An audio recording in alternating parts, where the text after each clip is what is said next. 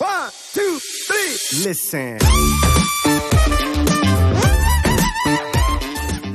wie soll ich das sagen, aus meiner Sicht halt immer hart sein muss. Ja, es muss, es muss hart sein, es muss extrem sein, sonst ist es nicht Bodybuilding oder sonst macht es diesen Menschen wenig Spaß. Ja, und da resoniere ich halt wenig mit. Einfach aus dem Grunde heraus, dass ich sage, okay, meine erste Priorität ist Familie und, und, und Business und Job. Und deswegen suche ich immer nach Wegen, mir Bodybuilding ähm, oder auch ins, insbesondere das Training so effizient wie möglich zu gestalten.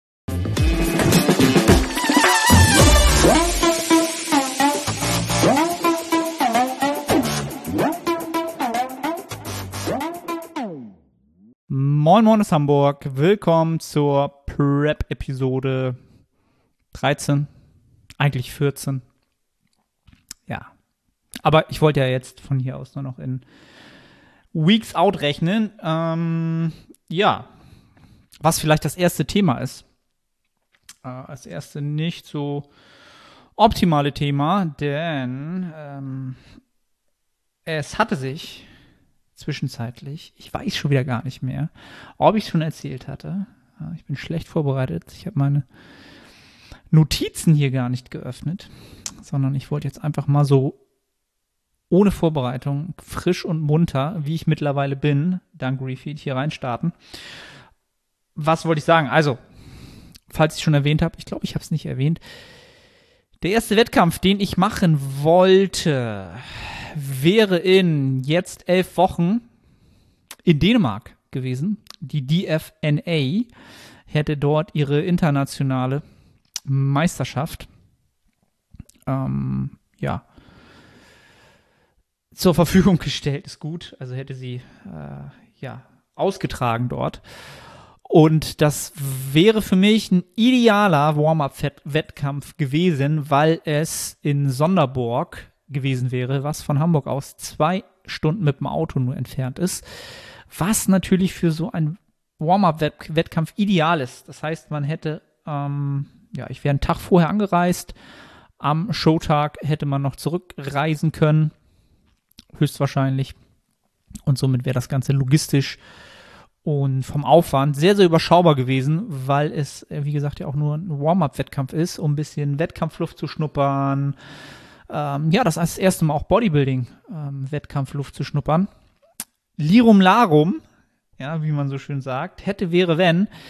Höchstwahrscheinlich wird er nicht stattfinden, denn ähm, ja, ich weiß noch nicht warum ob das jetzt pandemiebedingt ist oder zu wenig Teilnehmer gemeldet haben bis dato. Ähm, ja, ich habe mal eine Mail geschrieben, aber ich habe schon von anderen Athleten gehört, dass die eigentlich schon eine Absage bekommen haben. Deswegen rechne ich nicht mehr damit, dass der stattfindet. Äh, das war kurzzeitig etwas, wo ich mich sehr, sehr darauf gefreut habe, weil das ähm, ja schon ja, also so ab zehn Wochen out wird das Ganze dann auch so im Kopf ja, so plastischer, greifbarer. Ne? Und das war dann so, okay, jetzt geht's los. Das ist der erste Wettkampf, wo es dann ähm, ja, Wettkampfluft zu schnuppern gilt. Ähm, ja, leider nichts draus geworden. Ähm, ja, das nächste, was jetzt möglich wäre, wäre halt die äh, ANBF äh, in Österreich. Die ist zwei Wochen vor der GmbF, was ja der Hauptwettkampf ist, den ich anstrebe. Da soll, da soll die Peak Performance, äh, die Peak Form gebracht werden. Ähm, ja, also ich hätte lieber Dänemark gemacht und Österreich nicht gemacht, weil das logistisch natürlich viel mehr Aufwand ist. Ähm, ja, jetzt muss erstmal wieder geplant werden, vielleicht nochmal geschaut werden, was könnte sich noch anbieten. Ähm, ja, es, man hätte immer überlegen können, oder ich habe mit Steve natürlich auch äh, geschnackt und auch mit vielen anderen Athleten. Viele werden ja dieses Jahr auch aus Deutschland Richtung UK wettkampftechnisch starten ähm, oder sind halt da verplant. Äh, Wäre sicherlich eine Option, da gibt es halt viel mehr Wettkämpfe, auch ähm, ja, also mehr Möglichkeiten, sag ich mal so. Ähm, ja, Pandemie ist halt aktuell auch so ein Thema, was wieder ein bisschen mehr Magenschmerzen bereitet. Ähm, ja, ich will da gar nicht weiter drauf eingehen, aber ja, vielleicht ist England dann auch nicht unbedingt gerade das nächste, was so plausibel wird. Aber da will in diese Richtung will ich jetzt erstmal gar nicht, will ich gar nicht gehen. Das so ein bisschen, was letzte Woche so äh, passiert ist, planerisch, logistisch, was sich dann wieder verworfen hat, leider. Was halt super gewesen wäre. Ähm, ja, aber ansonsten, ja, erstmal zum Grundprozess läuft dieser immer noch sehr, sehr, sehr gut. Ähm, das letzte Mal, als wir, glaube ich, äh, als wir geschnackt haben, ja, ich halte ja hier einen Monolog, ist auch gut, als wenn wir uns untereinander unterhalten würden, aber es kommt mir halt immer so vor. Ähm, war ich ja, glaube ich, kurz vom Deload. Ja, glaube schon. Deload ist jetzt, heute ist der letzte Deload-Tag. Ich nehme den ja mal mittwochs auf, den Podcast. Und ich habe jetzt fünf Tage Refeed hinter mir. Geplant hatten wir eigentlich grundsätzlich vier Tage. Nach dem letzten Mesozyklus hatten wir drei Tage Refeed. Jetzt hatten wir mit vier geplant, sind auf fünf hochgegangen, nachdem wir in der letzten Woche, ja, ich sag mal, den Zahlen rein im Körpergewicht schon fast zwei Wochen ähm, voraus waren im Soll. Und deswegen haben wir ja einen Tag dran gehängt, ist jetzt auch nicht die Welt, ein Tag mehr auf Erhaltungskalorien bei 2700 Kalorien, die wir so angepegelt haben. Ähm, ja, das war jetzt die letzten Tage ja, das Hauptaugenmerk, was, was das Training angeht. Ähm, da wurde gedeloadet. Hab's genau wie im letzten Deload gehalten. Hab die absolute Intensität in Form der Loads, der bewegten Gewichte ähm, ja, gleich hoch gehalten, wie zuletzt auch im Mesozyklus, bin dann aber einfach über die relative Intensität auf, ja, sagen wir mal, drei bis fünf Reps in Reserve runtergegangen und natürlich auch vom Satzvolumen runtergefahren, um da einfach ja, die Ermüdung und den Trainingsstress rauszunehmen, aber möglichst die neuronale Effizienz maximal hochzuhalten und auch so ein bisschen für den Kopf die fettfreie Masse auch im Deload bestmöglich zu konservieren, was auch mit weniger absoluter Intensität funktioniert. Das ist so eine Kopfsache bei mir jetzt natürlich. Ne? Das ist alles nichts, was ähm, in Stein gemeißelt ist, aber ich fühle mich dann einfach ja, besser. Gerade wenn man dann so gefühlt viele Kalorien reinbekommt und viel, viel essen kann. Ja, also 2700 Kalorien sind nicht viel, aber wenn du halt vorher nur zwei, zwei hattest, dann ist das schon eine Mahlzeit mehr. Und da möchte man natürlich, oder wie soll ich das sagen, da macht es einen ein bisschen geschmeidiger, entspannter, wenn man ähm, die Loads hochhält. Also mich auf jeden Fall. Das ist so, ein, so eine Kopfsache bei mir. Und das hat auch wieder gut funktioniert. Was allerdings sehr auffällig war, ist, dass ich ja, glaube ich, noch im letzten Mesozyklus erwähnt hatte, dass ich psychologisch nach fünf Wochen durchaus noch eine Woche hätte dranhängen können, aber ich oder nach Absprache mit Steve, wir ganz klar gesagt haben, ja, in so einem Kaloriendefizit und gerade in der Prep lieber proaktiv deloaden als reaktiv. Man muss nicht an seine regenerativen Kapazitäten rangehen, um die fettfreie Masse zu konservieren. Das würde wenig Sinn machen, außer mehr Ermüdung anzuhäufen, die man abbauen muss. Deswegen haben wir halt auch nach fünf Wochen gesagt, auch wenn ich mich damals noch vor dem Deload subjektiv sehr, sehr gut gefühlt habe. Also mental sowieso, körperlich auch noch relativ gut. Habe ich jetzt im Deload gemerkt, dass die ersten drei Tage, wo die Kalorien höher waren, ich mich extrem abgeschlagen gefühlt habe. Also das war wirklich, wo man eigentlich denken sollte, jetzt würde man sich besser fühlen mit den mehr Kalorien, ja, mit dem äh, verminderten Trainingsstress. War bei mir genau das Gegenteil, ist aber auch eine nicht seltene Deload-Erfahrung aus meiner, ähm, auch aus meiner Praxis mit Klienten heraus. Ja, ist bei mir seltener der Fall gewesen, aber hm, spricht so ein bisschen dafür, dass oder für mich, dass also da, ich glaube, dass da viele Faktoren reingespielt haben. Ich kann ja mal die aufzählen, die ich äh, so sehe. Zum einen habe ich meine äh, subjektive Ermüdung körperlich als auch mental äh, durch dieses lange Kaloriendefizit nicht so wahrgenommen, wie sie wahrscheinlich tatsächlich ist. Und erst als die Kalorien höher geworden sind, ja, und der Körper halt mehr sich näher wieder der Homöostase nähern konnte, habe ich erst wirklich gemerkt, wie kaputt ich war. Ja, also du musstest erstmal wieder dich besser fühlen, also mehr Kapazitäten aufbauen, nicht besser fühlen, um zu merken, wie schlecht du dich fühlst. Ja, das hat das, ist es quasi wie so ein, ja, so, so ein, was soll ich dafür für einen Gleich nehmen? Ähm, als wenn du so einen Scanner aufsetzt und dann erst merkst, ah, so sieht's halt wirklich aus. Ne, wenn du mal richtig unter, unter die Motorhaube gucken kannst, ne, was du halt vorher nicht tun konntest. Ähm, dann kam das so ein bisschen durch.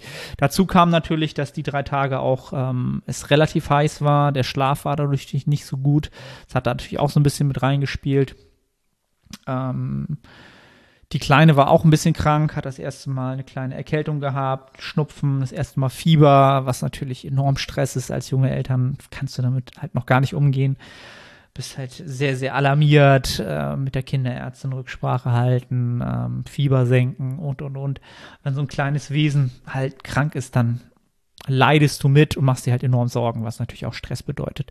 Was dann vielleicht auch die Stressreduktion so auf plus minus null gehalten hat, hat sich jetzt alles wieder beruhigt und jetzt so am fünften Tag, am letzten Refeed-Tag, merke ich, wie jetzt so richtig ja, ein Ermüdungsniveau, dass das richtig gemindert ist, dass ich mich doch wieder relativ frisch fühle, habe auch eine super Nacht gehabt und fühle mich heute so richtig frisch fürs Training. Also habe ich schon hinter mir.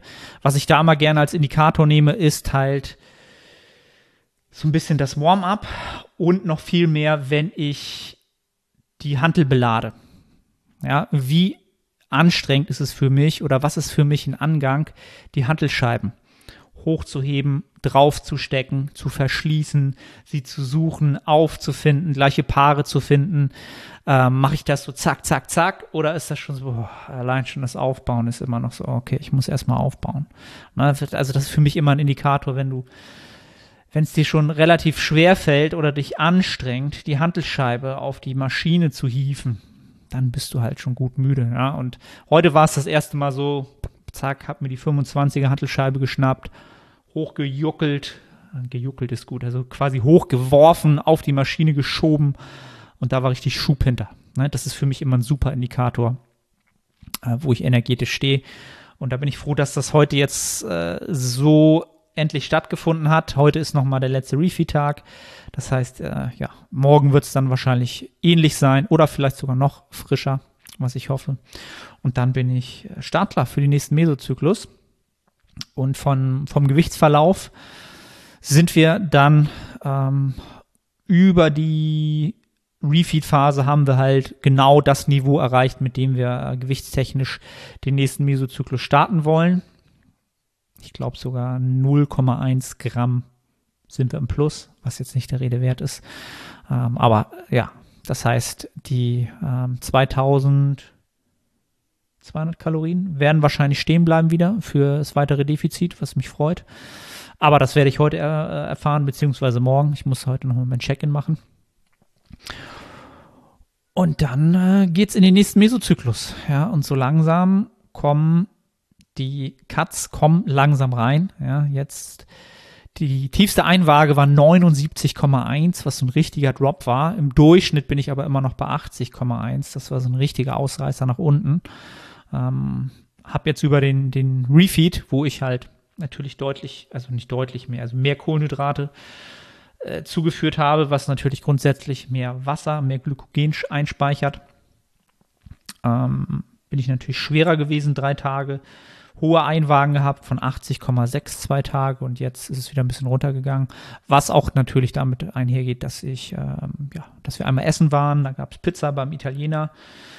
Ähm, die, ja, die war schon sehr salzig. Danach habe ich den ganzen Abend schon sehr, sehr Durst gehabt und das ist immer so ein Indikator dafür, boah, das war gut, gut gesalzen, der Kram. War auch sehr, sehr lecker.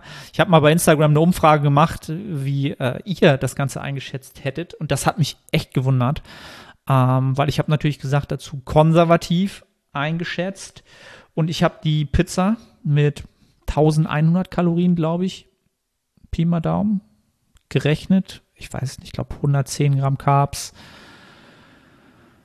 30 bis 40 Gramm Protein und ähm, 50 bis 60 Gramm Fett. Also die war auch schon recht groß, die Pizza. Ich habe so ein bisschen das Öl so ein bisschen abträufeln lassen, minimal, war aber auch nicht viel. Also da, da mache ich jetzt, ne, fringen die nicht aus und dann sieht die halt aus, als wäre sie zerlaufen, kaputt. So, das mache ich halt auch nicht, aber ein bisschen Öl runter, abgetupft mit der Serviette. Äh, ja, die hat natürlich das Gewicht dann mal ordentlich hochgepusht am nächsten Tag. Ähm, aber war sehr, sehr angenehm, ähm, auch mit dem Nachwuchs mal wieder essen zu gehen, natürlich ja, mit Julia. Ja, zum Italiener haben wir draußen gesessen eine Stunde. Die Kleine fand das ganz toll. Das war natürlich mal wieder so ein bisschen Lebensqualität. Und dazu muss ich halt wirklich sagen, dass das Thema Hunger, Food Focus immer noch sehr, sehr gering ist für das, was an Körpergewicht halt schon runter ist. Ne? Also ich glaube, es sind mittlerweile sieben, wenn nicht sogar acht Kilo, die runter sind. Und dafür ist das sehr, sehr überschaubar. Das hätte ich nicht gedacht, dass ich da so wenig ähm, Cravings bekomme, Probleme mit Hunger habe, dass ich wenig an die nächste Mahlzeit denke. Klar, es wird immer ein bisschen mehr, aber es ist noch nicht so, dass ich den, da einen großen Fokus in meinem Alltag drauf lege. Ähm, so die Indikatoren, dass es mehr wird, sind natürlich okay. Wie viel ähm, Bock habe ich auf Süßstoffe, auf Cola Light? Ähm, das ist schon, steigt so langsam klar. Auch der, obwohl der Gemüsekonsum, der ist immer noch sehr überschaubar, sehr überschaubar. Also da hole ich wenig über Volumen rein. Ähm, ganz einfach darüber, weil ich halt vor und nach dem Training immer meine Haferflocken mit Whey und mit Wasser, was ja schon Volumen hat, dadurch, dass man es halt in der Mikrowelle aufkocht, ähm, da schon Volumen reinhole und da einfach auch kein Volumen über noch mehr Gemüse brauche. Ja, also da hole ich das rein, was ich für die Gesundheit brauche, habe da noch Spielraum nach oben. Ich esse vielleicht mittlerweile ein, zweimal die Woche ähm, so 100 Gramm Salat, Rucola oder Spinat äh, mit 100, 200 Gramm Tomaten, ein bisschen Balsamico. Das ist schon so das Einzige, was an, an Volumen dazugekommen ist, aber halt auch nicht jeden Tag und ja, da, da lege ich jetzt auch keinen großen Wert drauf, dass immer Salat da sein muss oder ähnliches. Wenn Julia einkauft und den mitbringt, dann ist cool, wenn nicht, dann nicht. Also da bin ich noch in, in einem guten Bereich, wo ich noch Spielraum nach oben habe. Also das ist mir halt auch immer wichtig, dass ich noch Joker in der Hinterhand habe, Hinterhand habe die mich gut funktionieren lassen mit der ganzen Prep. Ja. Und ähm, ja, das habe ich ja auch schon oft gesagt, das ist mein Hauptziel, ähm, ein normales Leben aufrechtzuerhalten. So lange wie möglich, im besten Falle bis zum Ende. Das wäre der größte Gewinn dieser Wettkampfvorbereitung, ein normales Leben aufrechtzuerhalten, möglichst wenig auffällig zu werden, in dem Sinne, dass man schlechte Laune kriegt, ähm, hangry wird, ja, also eine Mischung zwischen Hunger und hungry and angry, hangry, sagt man im Englischen so schön. Also, dass die Familie eigentlich da nichts groß von mitkriegt. Natürlich kriegt sie das schon ein bisschen mit, weil ich mich natürlich auch von der Ernährung, äh, ja, da ein bisschen abkapsel, obwohl wir zum Frühstück immer das gleiche essen, also zusammen essen, einmal am Tag, möglichst, naja, also jetzt unter der Woche klappt es nicht mehr, immer, aber oft Mahlzeiten zusammen einnehmen. Also das, das, da bin ich noch sehr, sehr froh. Und das hat auch die erste Priorität, auch während der Prep. Erste Priorität bleibt die Familie. Das bleibt auch das erste Ziel für die Prep. Zweite Priorität bleibt der Job, bleiben die Klienten. Ganz, ganz klar. Ähm, das ist mein Hauptaugenmerk und danach kommt dann tatsächlich die Prep. Ja, und das, werden jetzt vielleicht einige sagen, ja, so wird das natürlich, oder wie soll ich das sagen, jetzt werden einige sagen, ja, meine Prep, da musst du halt alles geben oder das muss deine erste Priorität sein und das sehe ich halt ein bisschen anders. Aus dem Grunde heraus, dass ich glaube, dass du dennoch eine sehr, sehr erfolgreiche Wettkampfvorbereitung absolvieren kannst ähm, und auch eine Top, ein Top-Ergebnis produzieren kannst. Ja? Äh, dazu absolute Empfehlung, ähm, die Podcast-Episoden mit Brian Whitaker bei Jan Frisse auf dem MPS Radio Podcast sich anzuhören. Der Mann ist, ich möchte mal meinen, einer der besten Natural Bodybuilder, den wir ähm, jemals hatten, bis dato. Auch von den Titeln ist ein Lightweight, hat da ständig gewonnen, ist wirklich mehr und unglaublich oft und in unglaublicher Form auf die Bühne getreten und hat das auch, ich weiß nicht mehr das Jahr, wirklich auch, genau, auch mit einem ähm, Neugeborenen geschafft. Ich glaube sogar Zwillinge. Die waren dann, glaube ich, aber schon ein Jahr vielleicht. Ja, und das war seine erfolgreichste Prep. Ja, also das, das funktioniert. Und der Mann sagt auch ganz klar, für ihn kommt auch Familie und Job vor Bodybuilding. Ja, und wenn ich mir das anschaue, ja, dann ist das für mich eine absolute Motivation und absolut erstrebenswert, das auch zu schaffen. Ja, liegt vielleicht auch mittlerweile am Alter, dass ich da anders reflektiert bin, was Bodybuilding angeht. Ähm, ich meine, Jeff Alberts ist auch einer meiner größten Idole und ähm, Menschen, die ich in diesem Sport sehr, sehr bewundere für das, was sie Langzeit, wie lange die in diesem Sport sind und wie reflektiert sie mittlerweile sind. Ähm, unfassbar. Ja. Also was mir da halt wirklich immer zu einfällt oder wo ich mich auch, wo ich vielleicht auch mal hier ehrlich sagen muss, ich mich aktuell im deutschsprachigen Raum wie soll ich das sagen, mich wenig zu der, oder ich kann mich wenig mit der, mit dem Großteil des deutschsprachigen Bodybuilding-Bereichs, hm, wie soll ich das sagen, äh, welches Wort wäre da angemessen?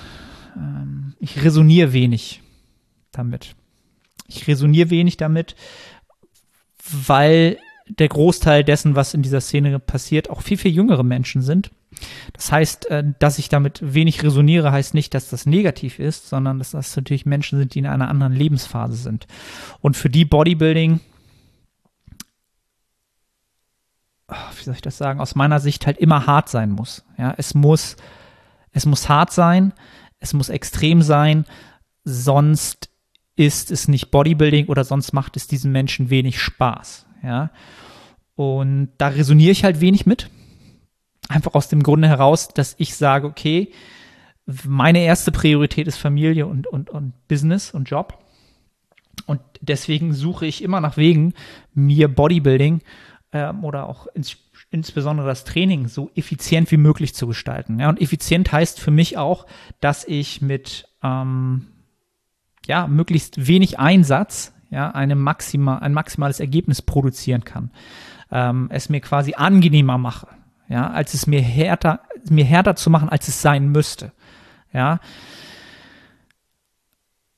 Das ist einfach, das mit effizient ist das Wort einfach ausgestattet, ja. Und ich habe einfach das Gefühl, dass dieses es sich effizient gestalten und es sich ja nicht schwerer zu machen, als es sein müsste, in unserer Szene negativ gesehen wird. Dass das verpönt ist, dass man sich dafür schämen muss, wenn man das sagt. Ja, ich versuche mir das ja, es, also ich sag's ja ganz auch ganz simpel so, ich versuche es mir leichter zu machen, um diese anderen Faktoren gleichmäßig aufrechtzuerhalten und den Prozess Bodybuilding trotzdem möglichst in der Baseline vom Prozess maximal erfolgreich zu halten. Und das geht halt auch nicht anders, wenn man es nicht anders machen würde. Ja, wenn du es dir maximal hart machen willst, weil das die Art ist, wie du dich als Bodybuilder siehst, dann stellst du das an die erste Priorität. Dann ist die Familie danach und alles kommt danach. Dann lässt du das unter dem gehen. Ja, was wie gesagt auch völlig okay ist, weil viele der Menschen halt auch in einer Lebenssituation sind, in der sie das machen können und der das auch extrem sinnig ist, diese Erfahrung zu machen und den maximalen Fortschritt zu generieren. Ja, in einem jüngeren Alter, weil dir deine Lebensumstände das möglich machen, ist bei mir halt anders und ich glaube auch, dass es auf lange Sicht für jeden Athleten ein Learning sein sollte und vielleicht auch etwas, worüber er nachdenken sollte, denn es, das Training ist das der einzige Punkt, wo wir als Bodybuilder ein Problem damit haben, zu sagen, dass wir smarter arbeiten wollen, aber auch gleichzeitig härter. Work smarter, work harder. Ja, das muss, muss immer dazukommen. Wenn du nicht hart daran arbeitest, dann ist es falsch. Ja, und grundsätzlich arbeiten wir alle hart. Also jeder, der hier zuhört und der sich verbessert von Jahr für Jahr. Und wenn es marginal ist, dann musst du hart dafür arbeiten. Ja, es ist halt immer diese Geschichte. dieses, diese Härte und dieses Nobody cares, train harder, wird halt glorifiziert aus meiner Sicht. Und das ist quasi etwas, eine, ja, quasi schon deine Grundwährung in, ähm, in Relevanz oder in, in dessen, was du halt als Bodybuilder bist und darstellst, wie hart du das Ganze gestaltest, ja. Und damit resoniere ich halt wenig, weil ich nicht glaube, dass das langfristig bessere Ergebnisse produziert, kurzfristig vielleicht, aber keinen nachhaltigeren. Da bin ich mir sehr, sehr sicher mittlerweile, weil wir natürlich auch immer den mentalen Aspekt dort einbeziehen müssen. Und wenn du halt zu lange, zu hart da auf dem Gas bist, wirst du halt mental ausbrennen, was dich dann natürlich auf kurz oder lang im Gesamtprozess auch körperlich bremsen wird. Ähm, ja, und das ist halt dann immer ein Faktor. Ne? Wie, auf lange Sicht, wie nachhaltig ist das, was du kurzfristig schnell erreichen kannst? Und ähm, ja, die Biologie dieser Erde gibt dir da selten, ähm, ja, Recht ist das falsche Wort, oder es ist selten etwas, was sinnig ist, um nachhaltige Ergebnisse zu produzieren. Und im Natural Bodybuilding sind na nachhaltige Ergebnisse halt unsere. Das ist die eigentliche Währung aus meiner Sicht, in der ein Bodybuilder denken sollte. Ähm, ja, das ist so ein bisschen etwas, was mir die letzten Tage durch den Kopf gegangen ist, wo ich vielleicht ein bisschen allein, allein auf weiter Flur bin. So fühlt es sich auf jeden Fall aktuell an. Ähm, vielleicht habe ich auch hormonell schon ein paar, ähm, da schon ein paar äh, Einbrüche, ja, und es fühlt sich, ich habe da einfach ein, eine verzerrte Wahrnehmung. Ihr könnt ja gerne mal ähm, unter das YouTube-Video schreiben, ob ihr das ähnlich seht, ähm, ob ihr versteht, was ich meine oder ob das eine komplette verzerrte Wahrnehmung ist. Ähm, lasst mir da gerne mal Feedback da. Wie gesagt, am besten unter dem YouTube-Video für den Algorithmus von YouTube. Auch wenn ihr es jetzt im Podcast hört, würde ich mich sehr, sehr freuen. Ähm, ja, ne? also das ist halt immer so eine Sache. Wenn es jetzt um Ernährung geht, dann ist es halt auch immer cool. Ja, dann ist wieder cool, hatte ich zuletzt mit Nils ja das Thema, ähm, auf möglichst vielen Kalorien, ja, ähm, zu diäten. Ja, das, das ist ja eigentlich wieder etwas, wo man sagt, okay, man will etwas sich leichter machen. Das ist wieder cool, wenn du halt mit vielen Kalorien leicht Fett verlieren kannst oder gut Fett verlieren kannst. Das ist wieder was Gutes. Ja, beim Thema Ernährung ist es absolut cool. Und da ist das da auch wieder so eine Sache, wo, wo das auch wieder auf so ein Podest geschoben wird. Aber wenn ich das jetzt mal übertrage aufs Training, ist es nicht gut wenn ich halt mit weniger Training und vielleicht mit ähm, ja auch weniger Intensität oder was auch immer das gleiche Ergebnis produzieren kann, dann ist es nicht cool. Versteht ihr? Das macht für mich keinen Sinn. Das ist einfach, ne, das ist so eine Diskrepanz, so eine Dissonanz, was für mich keinen Sinn macht. Im Training ist es so, ähm, im Business ist es so, überall, ne, will man sich optimieren, ähm, schauen, dass man ähm, Arbeitsprozesse optimiert, ja, dass man da effizienter wird ne, und dadurch mehr schafft und, und produktiver ist, aber nicht im Training. Da darfst du das nicht machen. I don't get it. So. Keine Ahnung, wie ich diese Episode nennen werde. Äh, bin sehr, sehr gespannt auf euer Feedback. Äh, vielleicht sagt ihr, ich ahne, ich habe keine Ahnung, was du da meinst. Ähm, mach noch mal länger Refeed, dein, dein Kopf ist kaputt. I don't know. So, ich glaube, das äh, war's dann auch für heute. Ich freue mich auf den nächsten Mesozyklus, auf die nächste ähm, ja, Charge Fettverlust. Wir gehen jetzt auf 0,5 Prozent pro Woche Körperverlust, Körperverlust, ja, Körperverlust. Auf 0,5 Prozent Gewichtsverlust pro Woche runter. Weil wir natürlich auch, ich glaube, es sind noch 5 Kilo sogar. 5 Kilo. Bis, also bis zur GmbF sind es 5 Kilo, bis zum äh, Peak-Wettkampf. Und das sind noch 15 Wochen. Ja, 15 Wochen, 5 Kilo. Hört sich machbar an, sollte machbar sein. Die Frage ist, ob wir wirklich so viel brauchen. Da bin ich sehr, sehr gespannt. Da bin ich sehr, sehr gespannt. Da wird jetzt jede Woche, jetzt kommt eine, von, vom Look kommt jetzt eine Zeit, die sehr, sehr schön wird, weil man von Woche für Woche ähm, neue Details freischaltet da freue ich mich drauf. Also ich freue mich absolut immer noch auf den Prozess. Äh, bin jetzt wieder frisch und ähm, ja, freue mich, dass ihr wieder zugehört habt. Freue mich auf euer Feedback. Äh, teilt das Ganze gerne, wenn ihr jemanden habt, sagt, Mensch, das ist eine coole ähm, Serie, das kann man, ja, kann man weiterempfehlen freue ich mich riesig. Wie gesagt, iTunes, Spotify, abonnieren, synchronisieren äh, bei YouTube. Ein Abo dalassen, kommentieren hilft diese Episode, falls ihr dem Podcast helfen möchtet, das Ganze supporten möchtet, ist das etwas, was hilft und sonst könnt ihr auch jederzeit, wenn ihr Supplemente braucht, bei MyProtein bestellen, findet ihr auch im Link immer oder in der Beschreibung oder in den Show Notes. Link für den aktuell wahrscheinlich besten ähm, Rabattcode. Und äh, wenn ihr über den Link bestellt, ja, supportet ihr den Podcast genauso. In dem Sinne verbleibe ich bis zur nächsten Episode. Moin Moin, ich bin Sahne. Kurze Unterbrechung, um dich auf unseren Coaching-Service hinzuweisen. Wenn du schon des Längeren damit kämpfst, dein Hypertrophie